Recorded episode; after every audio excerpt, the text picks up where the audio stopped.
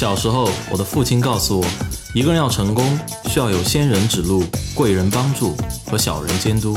而仙人却是可遇而不可求的。所以我今天就要做一个死皮赖脸的小人，去死磕一位位的仙人，希望用他们的故事可以照亮大家的前路。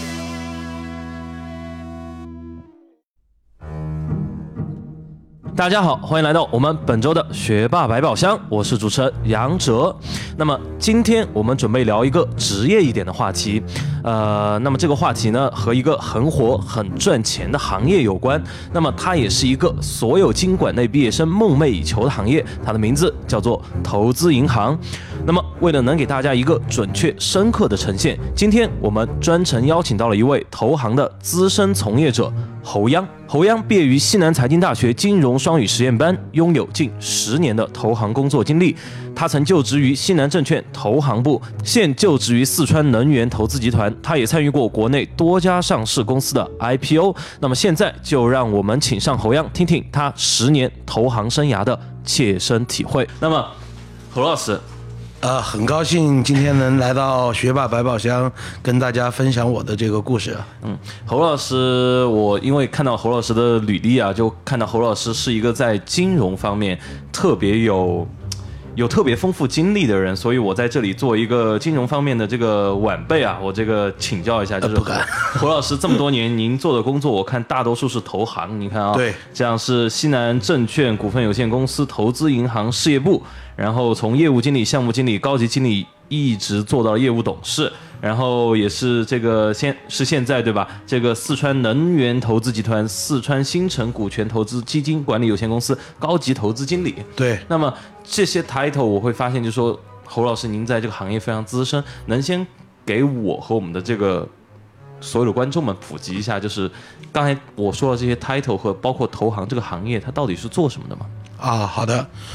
是这样啊，简单的介绍一下投资银行这个概念。呃，其实我呢，从毕业之后呢。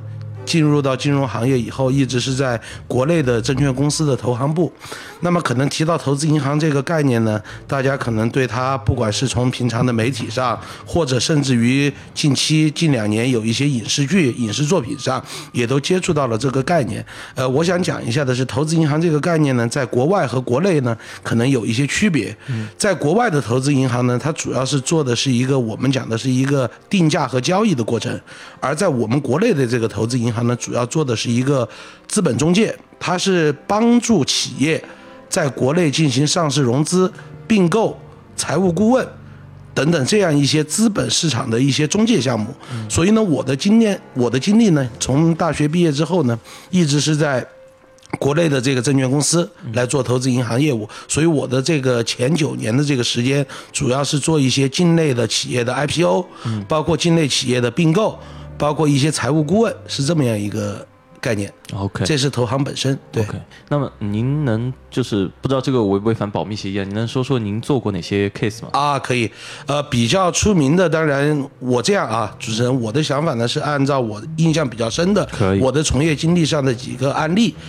当然这些案例里面有一些是正向的案例，有一些是我的分享，我的一些，呃，可以讲是那个经。经验就是从这件事情上，可能这个 case 本身是失败了，但是为什么失败，我会分享一些我的经验，而且这些案例在我看来，应该在资本市场的这个环境下都是比较有代表性的，好吧？没问题。呃，第一个案例呢，是应该是我估计在座的所有人都应该知道的，并且是最近可以讲炒得沸沸扬扬的，就是乐视网在二零零九年。IPO 的时候，当时我是作为工作的现场负责人，来负责乐视网在国内的这个 IPO。是，当时的情况我印象很深。零九年的四月份，我们当时接到了乐视网的这个贾总贾跃亭贾总的这个邀请，那么我们就到了的工作现场。他当时呢，他有一个登陆境内资本市场的一个想法。登陆这个想法之后呢，我们进到现场开始工作之后。我们就发现了一个问题，就是说，在当年的零九年那个时候的整个这个经济环境下呢，所有的视频，呃，互联网的视频网站，都处于一个行业整体亏损的一个状况。哦，比如大家知道比较出名的优酷、土豆，因为那个时候优酷和土豆还没有做合并，而爱奇艺呢，在那个时候还没有发展的特别快，所以咱们说上网那个时候看电影或者电视剧，更多的是登录的是优酷和土豆这两个视频网站。那么当时这两个网站从它公开资料来看呢，它是每一年在亏损。那么我们业内有一个说法是他们在烧钱的阶段，但是呢，我们到了乐视网之后呢，乐视网就告诉我们他们是盈利的，并且每一年呢，大概审计的净利润呢有接近六千万，就当年。那么这是我们的第一个疑问，作为一个做投行的人，或者作为一个做投资的人，他应该有一个基本的逻辑。就我举一个例子来讲，好比你在马路上看到了两家餐厅，有一家门可罗雀，有一家排着长队，结果告诉你排着长队的餐厅在亏损。而门可罗雀的餐厅每一年有盈利，因为当时互联网的这个视频网站有一个技术参数叫 PV 量，就每一天的日访问量。从这个指标上来说，乐视网是远远落后于优酷土豆的。那么我们所以说就有了这么一个疑疑疑问：为什么你的这个每一天的访问量如此低，但是你的净利润这么高？他们给我们的解释是呢，我们的这个业务里面有一块业务是发行点卡，也就是说，在我们这个乐视网上看视频是要给钱的，你在优酷土豆上看视频是免费的。因此，我们比他们能多挣钱，是这么简单的一个逻辑。当时就有一个很有意思的，我跟这个贾总啊，贾跃亭就有一个对话。我说：“那你们这个点卡是在什么地方发行的呀？”他就告诉我说：“你出去买吧，能买到。”我当天就去了北京的好几个这个邮政的报刊亭，结果老板完全没有听说过乐视有什么点点卡。第二天我就到了这个贾总办公室，我就跟他聊这个事情。我说：“那昨天我的情况是没有买到。”他说：“啊，他说可能是我昨天跟你的这个沟通有问题。”他说：“我们这个点卡是在海外销售。”的，当时这样一说呢，作为当年投行的尽职调查的手段来讲，如果涉及海外的有这个交易有业务的话，我们是没有办法亲身到海外去做实地尽调的。在当年，后来当然一一年之之后，证监会的法规呢修改之后，我们是可以到海外做尽调。那么零九年的时候是没有这个条件，没有这个条件，我们就提出，那我们希望看到这个每一年你的这个销售收入的流水。很快，乐视方面就把这个流水提供过来了，跟他们审计报告上的数字是能够对得上的。那么这个疑问，我刚才讲的从进场开始的这个疑问，一直就在我们每一个现场工作人员的心里。但由于对方提供了相应的证据，我们也没办法去对他进行反驳。于是这个事情就从零九年的四月到了零九年的七月二十二号的晚上，因为他是准备在零九年的七月二十三号的早上到证监会去申报他的申报材料。我们那天晚上是在加班，通宵加班赶材料。直到那天晚上发生了一个我认为是我九年投行生涯里面最有戏剧性的一个事情，就那天晚上，乐视网的一个行政人员，他在抱着一摞资料去复印的过程中，他脚下的一根电线把他给绊了一跤，他摔倒在地之后，我们就把他扶起来，帮他去捡这个手上的这个资料，结果我就从这堆资料里面发现了一张纸，这张纸是。乐视网的实际控制人贾跃亭在新加坡的一家上市公司叫西布尔通信，这家公司是贾跃亭实际控制的。那张纸是这家通信公司给贾跃亭所谓的他美国的那个客户，就是他美国的销售代理打款的证明。我简单的解释一下什么意思，相当于他用他左手控制的公司打了一笔钱打到了海外，再由这家海外的公司把这笔钱打到了他右手控制的这个乐视网，虚增了乐视网的净利润，也就是是一笔关联方交易。对，是一笔个关联交易，而且是他自己控制之下的。这么做的原因很简单嘛，他为了说明他在海外有这个点卡销售收入，实际上这件事情是压根不存在的。是。所以这件事情给我的这个当年，因为我是正好一一年多时间做投行，当年给我最大的一个印象就是说，这个做投行的人，首先第一点，就是你要能够坚持你自己心里的一些疑问或者想法，并且想尽一切的办法去排除你心里的疑问。就是说，我们说做事情一定要有一个完整的逻辑性。包括做投资也好，做投行也好，甚至于做商业也好，它一定是有一个商业逻辑的。就是刚才给大家分享的，如果一个事情是作为一个可能出入商业这个门槛的人都觉得是不合逻辑的一个情况，那么它背后一定是有它内在的原因的。也许这个原因它藏的比一般的事情藏得更深。但是我相信，如果你做的这个功夫足够的深的话，一定是会把这个原因把它找出来的。这是我投行的经历的第一个案例。第二个案例对我自己后面的这个投行生涯影响很大的案例，发生在二零一零年。这个公司是一个算是一个央企，它叫中国有色金属集团。这个公司呢，它下面有一个上市公司叫中色股份，也是做这个有色金属矿藏的开发的。当时这个公司呢想做一次定向增发，也是委托我当时的这个工作单位西南证券去给他做这个主承销商。然后当时我们的项目到了，我们的项目组到了现场之后呢，我们就提出了一个疑问，因为他是做矿产品开发的，简单的讲，这个上市公司自己在开发矿产品，而他的控股股东就是我刚才提到的中国有色集团也在开发矿产品。从中国证监会涉及到资本市场的法规里面有一个非常出名的法规叫禁止同业竞争，什么意思呢？就是控股股东及其关联方不能从事。与上市公司相似或相近的业务。嗯，那么我们当时进场之后提出的第一个疑问就是：你既然上市公司是做矿产品开发的，你控股股东也是做矿产品开发的，这就构成了同业竞争，怎么办呢？按当时通行的办法，就需要控股股东出一个避免同业竞争的承诺，就他避免同业竞争，说，比如我。不从事与我的这个下属的上市平台相似的业务，那么当时为了谨慎起见，我们就把相应的矿产品，比如上市公司开发的铜矿、铅锌矿，把矿矿产品在这个呃承诺函当中进行列明，然后由这个集团进行签字盖章确认，这个就走完了一个在当时的投行里边。模板化、标准化的一个工作程序，有了这个工作程序，这个工作就 OK 了，就结束了。结果，当我们把这个工作成果拿到西南证券去汇报的时候，当时西南证券投行的主管领导就说了一句我到现在印象非常深的话，他说：“一个有高中文凭的人都应该明白一一件事情，所有的矿产品，从地理矿产的资源角度说，它都是半生的。如果我控股股东承诺我不开发铅锌矿。”我可以开发铁矿，但如果铁矿里面伴生有铅锌矿的矿石，对于这一部分伴生矿，控股股东不可能把它丢弃掉。到底这一部分矿该怎么处理？为什么没有在协议当中列明？当时这件事情对我后来的这个投行生涯影响很大的原因，我就认为，其实不管做投行还是投资，它一定是一个综合型的一个。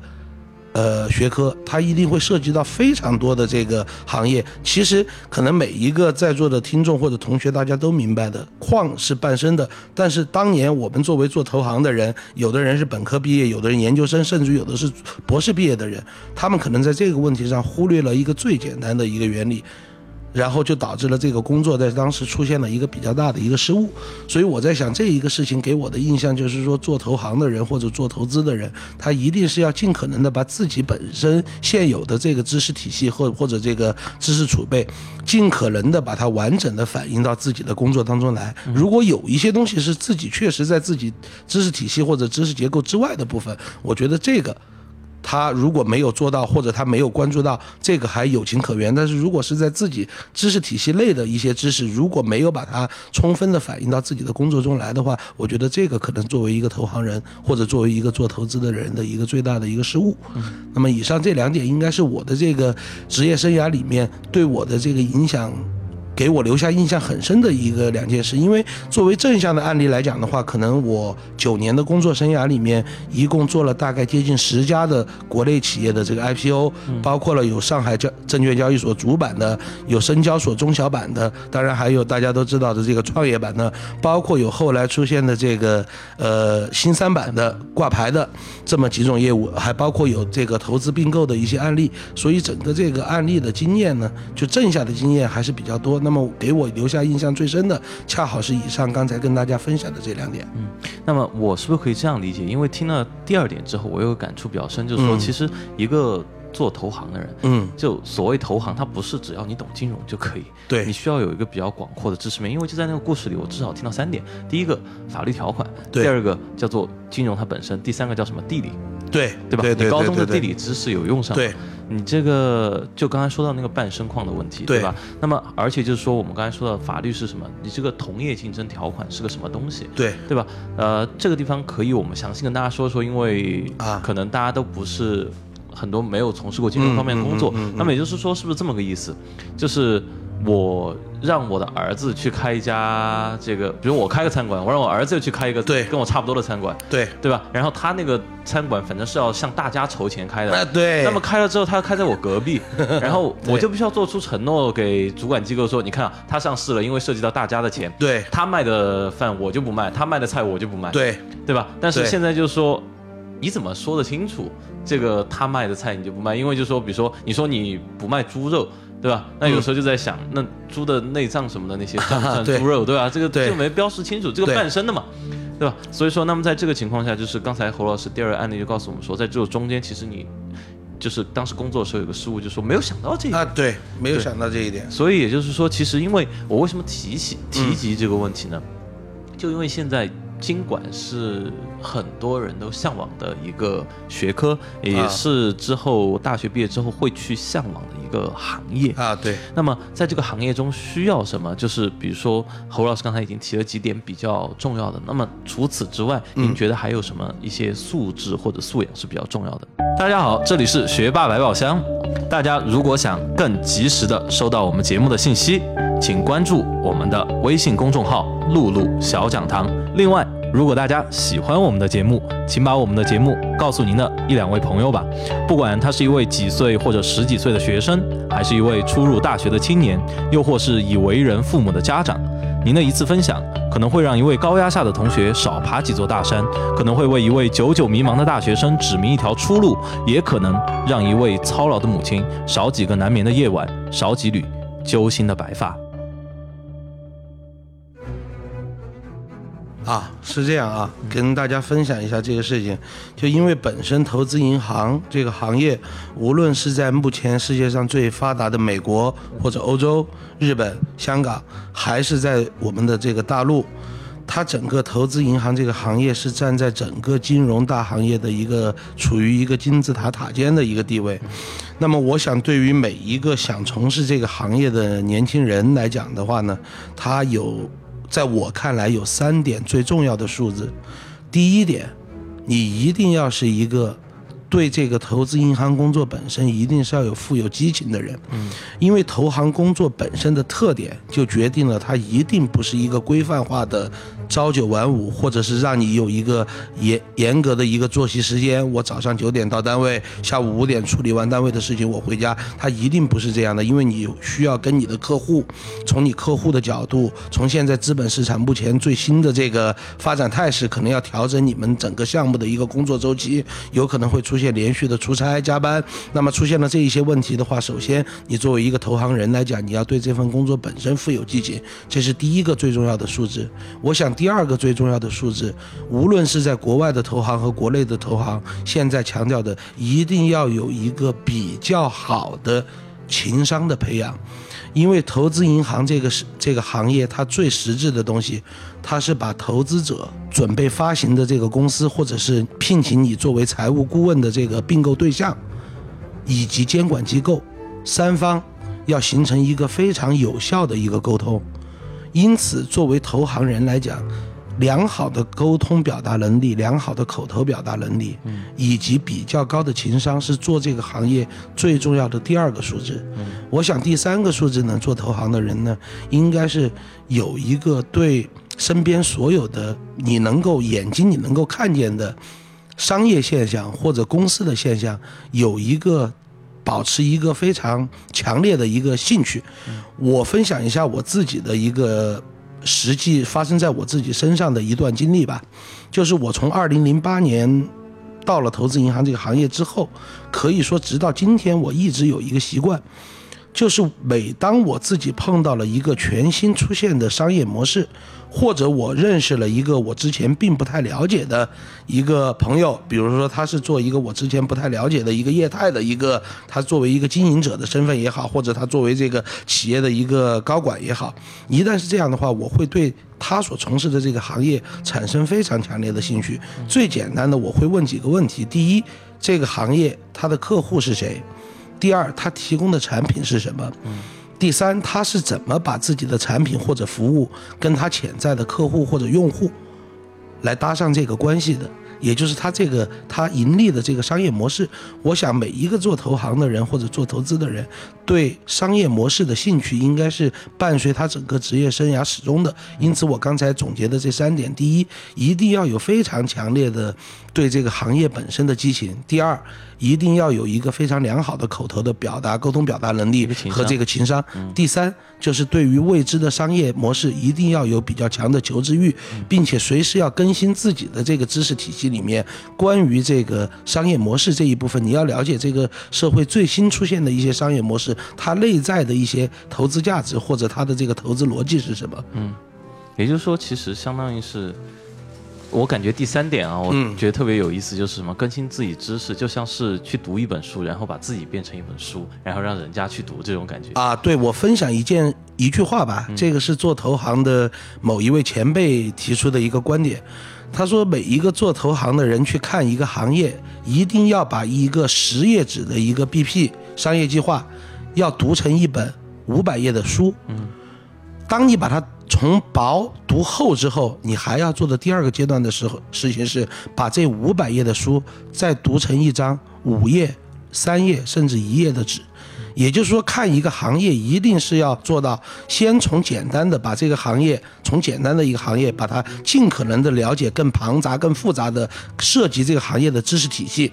然后最后通过自己阅读了解了大量的这个信息之后，再把它浓缩精简。到一页纸或者两页纸上，让自己了解这个行业的灵魂，了解这个商业模式的精髓，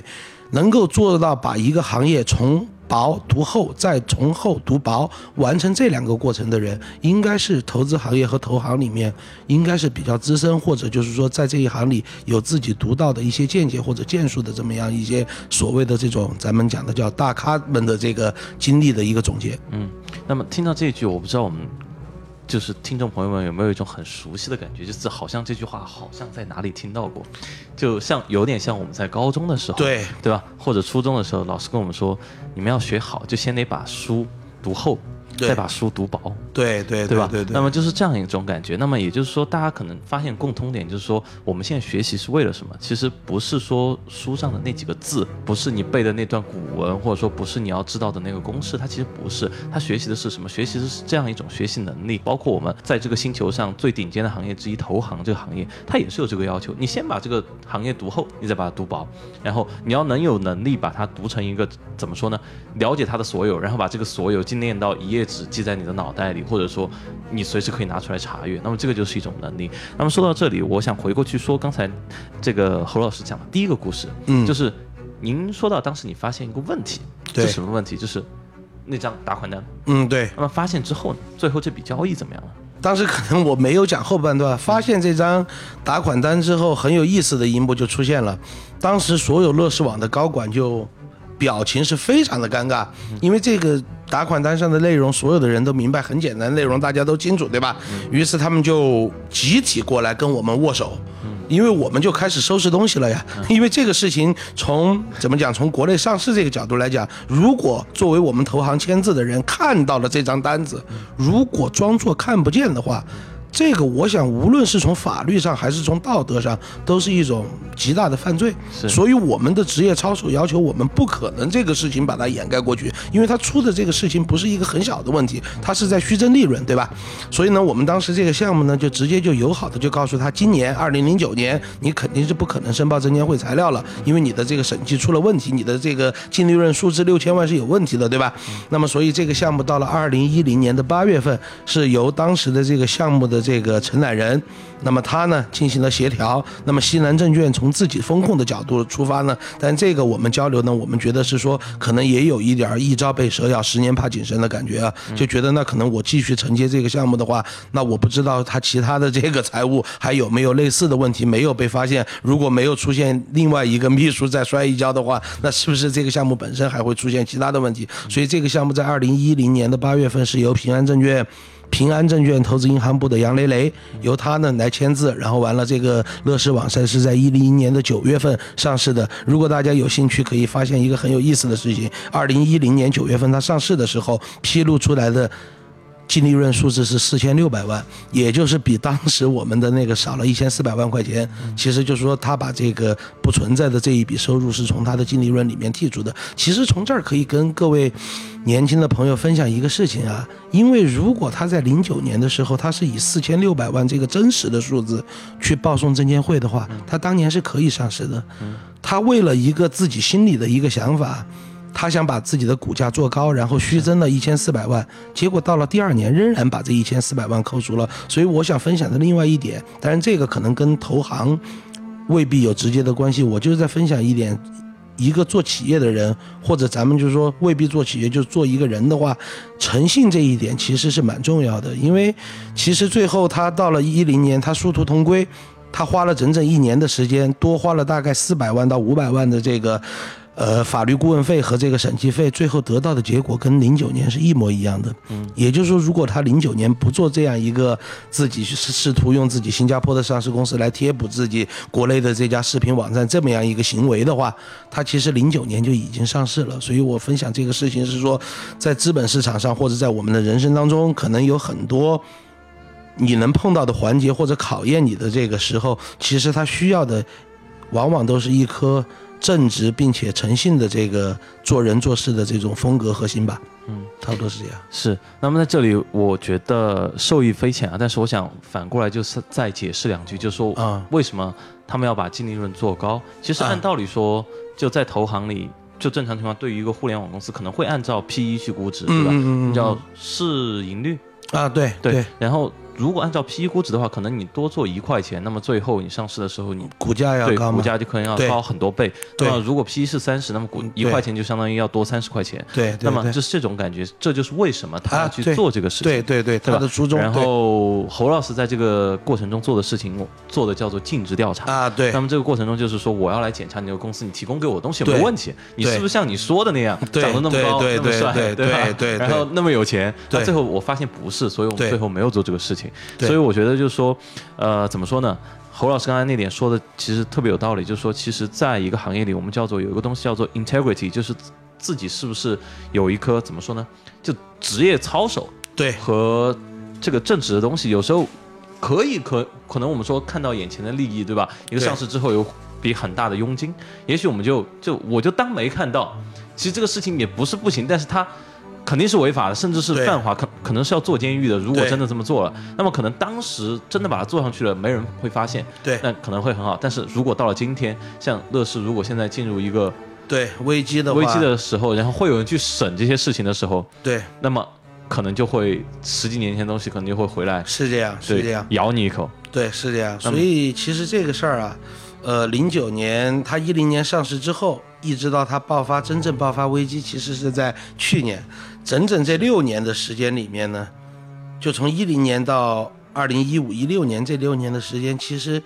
大家我们当时在西南证券投行的这一个团队的同事，大家有的时候在茶余饭后开玩笑的讲，说其实当时零九年如果帮老贾把这个事儿给做了，把它做上市了，我们也能挣到这个承销费，其实。到现在，乐视发展的这么蓬勃，其实这个事儿也没有任何问题啊，这是一家好公司。但其实。大家关注新闻的都知道，从一六年开始，乐视就陷入了这个财务危机。当然啊，我讲的他陷入的这个财务危危机，从逻辑上讲，未必跟他当时上市的这个事情有关。是。但是呢，我们讲的任何的这个事情呢，在资本市场上，每一个现象和它背后的原因呢，都是有千丝万缕的联系的。而且从咱们监管机构的这个监管的思路来说呢，当一个人出现了一个问题的时候，他一定会把这样一个机构或者这么一个个人过往。在资本市场上是否有不诚信的行为，做一个彻底的梳理，那么这样一个事情肯定是会，因为我们所有的工作底稿是要留存二十年的，嗯，因此在二十年之内，任何人都不可以被免责的，就像我去年。从投资银行离开到私募股权投资基金的时候，就花了几个月时间，把我经手的所有签字的项目做了一遍。我离任的这个类似于底稿审计，把所有的工作我自己签字确认了。那么就是说，在我离开的时点，我过往所有的项目发生的所有的问题，逐一的进行了梳理。当然，我觉得这个也是培养一个作为咱们尤其是在国内的做投行的人的一个审慎的嘛，我们叫审慎的这么一个工作习惯。我想这个习惯可能对我未来的这个职业生涯，或者是我自己的这个未来的在私募股权投资这一方面的这个工作，也会带来很大的一个好处。嗯，那么呃，在这里其实我觉得侯老师真的给我们分享了很多可以让我们就是受益终身的一些东西，而且是非常坦诚的讲出来一些我们可能从其他任何地方都不能知道的一些故事。那么好，侯老师说到这里，就是说说了这么久，其实我相信这个我们听众也已经可以发现一个问题，就是什么？就您对金融这个行业其实是非常非常非常热爱的，而且非常非常有激情。就像您刚才说的第一点，对吧？对这个行业你要有兴趣、有激情、有 passion、有好奇心。那么您当初是为什么会选择这个行业的？啊，是这样，选择这个行业呢，最早因为我自己的大学学习的是金融学专业，嗯，那么我在四年的这个大学学习里面，其实当时在学校里就已经了解到了一个投资银行它这样一个，呃，属于金融里面的一个细分领域。是，那么当时呢，我自己为什么会选择这个领域的理由非常的简单，我有自己的一个逻辑，因为其实，在当年这个。有一个在金融这个市场上有一个流传的一个说法，就是说，投资银行的人工资收入很高，但是说实话，我自己一定不是奔着这个去的。我去投资银行最简单的一个逻辑，是因为投资银行我了解了它，它在咱们的这个大陆市场，就是在中国大陆的这个市场上，是处于一个非常朝阳的一个行业，是它处于一个非常朝阳的一个行业，因此我想。跟各位年轻的朋友分享一点，就是咱们未来在进行自己的这个职业选择或者职业规划上，你未必要看一个行业它目前达到的一个高度。而你应该看一个行业它未来可能达到的未来可能达到的一个高度，或者是它的一个发展趋势。因为你作为一个行业，作为一个新兴行业的入门者来看的话，当这个行业的成长，你伴随这个行业成长，你会发现里面会有一个乘数效应，就是当这个行业可能进步百分之十，你个人的这个经验的这个累积，或者对于你未来，咱们用一句开一个玩笑打引号的，对于你身价的这个提升，可能是五倍。甚至十倍，因此我我给各位年轻朋友分享一点，就是说在选择行业上，我当时的这个逻辑就是，我一定要选择一个在中国处于。朝阳，并且未来有发展前途的这样一个行业，因为当时摆在我面前的，除了投资银行之外，剩下的可能就是普通的商业银行，那么包括有一些那个资管机构，那么这样一些行业，相对投行来讲，它在中国的发展历程明显的要长于投行，因为真正意义上的中国投资银行的市场化改革是从二零零四年开始的，也就是在我进入大学学习的那一年，它才开始真正的市场化，也就是我在进投行的时候，真正意义上市场化的投行。在中国刚刚四年的时间，而这个行业在美国的话是超过了六十年的时间，所以这个里面有巨大的一个这个差距。因此，我觉得这个行业未来在中国一定是一个欣欣向荣的一个朝阳产业，这是我当时选择它的一个内在逻辑。嗯，那么在这里就是，其实我就已经发现了，就是为什么就说侯老师其实很有做金融行业一个天分，因为您选择这个。行业的这个流程和这种思考，其实就是一种投资的思考。哎，对对 对，其实您就是一个 VC，您是在想，就说我是投一个成熟阶段的企业，还是投一个刚刚起步天使阶段或者是种子阶段的一个企业，对吧？您选了一个潜力大的，选了一个可能今后失败概率可能会有，但是它可能会高一点，但是它可能会潜力很大的这样一个行业。那么这个就是，您看您的思路就是，这个就是我们是西南财大。这个我们叫金融双语班的 培养出来的学生的素养。那么好，我说到这里，其实我们这个话题应该也聊的都差不多了。那么最后我就想说，侯老师，那么聊到这里还有什么？刚才我们这个您想讲我们还没有聊到的一些，您想给我们听众分享的吗？啊，是这样，可能想跟各位年轻朋友分享的有一个很重要的一点呢，就是说。呃，跟大家分享几句话啊。第一句话就是说，有可能你目前从事的这个职业，或者你目前就，假如你在学校，你每一天面对这个很沉重的这个学业负担，你每天觉得自己好像压力山大啊。按现在来讲，但我自己给我自己的一个经验分享是很实在的一句话，就是你千万不要放手。嗯，就是说你可以不去。